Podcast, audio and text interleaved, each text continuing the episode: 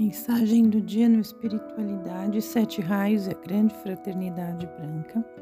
A mensagem de hoje foi extraída do livro Coração Signos de Agni Yoga, da Agni Yoga Society. Não é por acaso que falamos frequentemente sobre a criatividade do mundo sutil.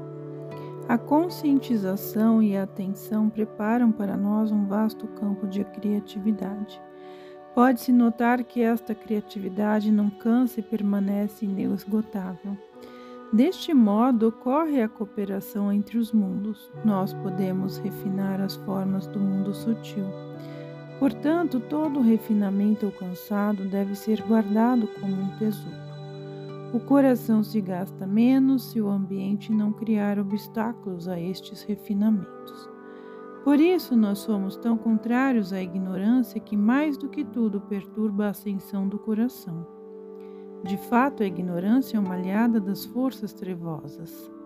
Verdadeiramente, a sedimentação de uma impressão do terceiro olho é a base da criatividade. Não somente os antigos budistas, mas os mandamentos dos tempos imemoriais exigiam a educação da qualidade da observação. Um coração privado no tesouro da boa observação despende muita energia onde poderia ser manifestada grande cautela. Um mestre deve desenvolver a observação por meio de belos objetos. É especialmente imperdoável no homem um olhar fugaz que nada percebe e nada oferece. O quimismo do olhar não seria uma tarefa benéfica para um verdadeiro cientista? Depois das pulsações do mundo, os tremores dos corações humanos não são assustadores, por isso, em toda parte deve ser aplicada uma grande pedra de toque, pois do contrário seria impossível existir mergulhando no lodaçal da baixeza, à medida que todo o universo é necessária, onde troveja o Armagedon. A consolação consiste na comensurabilidade é preciso aplicar toda a capacidade de observação a fim de avaliar a essência da batalha.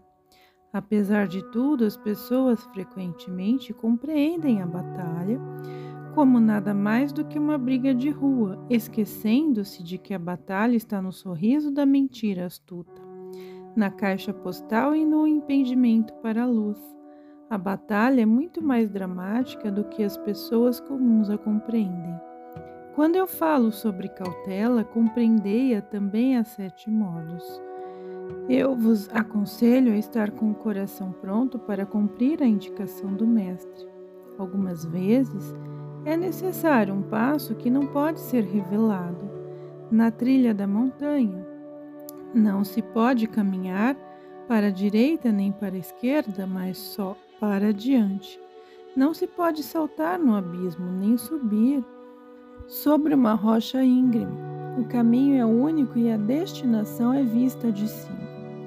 Meus conselhos são semelhantes à exortação paternal ao filho que se despede.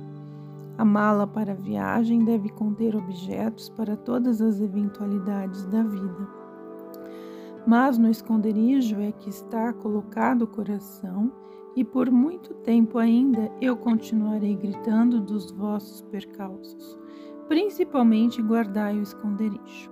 A linguagem do mundo sutil não necessita de palavras, embora possa tê-las. Sua expressão consiste no conhecimento direto, na transmissão dos sentimentos mais sutis. Assim, pois, o mundo sutil não deve perturbar a música das esferas com sons desordenados. Nós não nos devemos surpreender com isso porque até no mundo denso os corações consoantes transmitem um ao outro muitas coisas pela linguagem do coração. Deixemos que esta linguagem seja um constante lembrete da possibilidade do mundo sutil. É preciso compreender o que é um pensamento pequeno, semelhante a um inseto. Ele corrói as mais fortes intenções o caráter mais firme pode ser abalado pelas picadas dos pensamentos pequenos. Isto parece uma repetição e já é enfadonho, mas quando chega o tempo da ação, as pessoas se cobrem com uma nuvem de fragmentos de pequeninos pensamentos. As mais nobres decisões são apagadas sob uma camada de vergonhoso pensamento. A conquista é, antes de tudo, impedida não tanto pela dúvida, mas por pensamentos amorfos gerados pelos velhos hábitos. Eu afirmo que não é difícil libertar-se desses hábitos se transferirmos suficientemente nossa consciência para o futuro. Com frequência, as pessoas medem o futuro de acordo com o presente e, deste modo, cortam as novas asas. Mesmo os pássaros sabem acerca da mudança da plumagem e se submetem às condições correspondentes. Para a mudança de suas penas, eles se retiram para os matagais com o propósito de renovados voarem novamente. Então, sigamos o exemplo desses irmãos menores.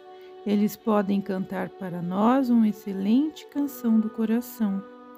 As pessoas nem querem imaginar quantos perigos existem à sua volta. Quantas vezes as forças superiores e os participantes do mundo sutil os salvaram. Mas a humanidade considera que se o dia passou, isto significa que nada ameaçava. Tal modo de pensar aniquila o germe do sentimento de gratidão. E sem este sentimento, a humanidade não pode progredir. Em vez de gratidão, surgem exigências e depois uma ameaça. Mas na ameaça, como nas ortigas, ninguém vai longe. Deploráveis são as ameaças às forças superiores. Nada existe mais desmoralizante do que as ameaças. O coração murcha com o pó das ameaças.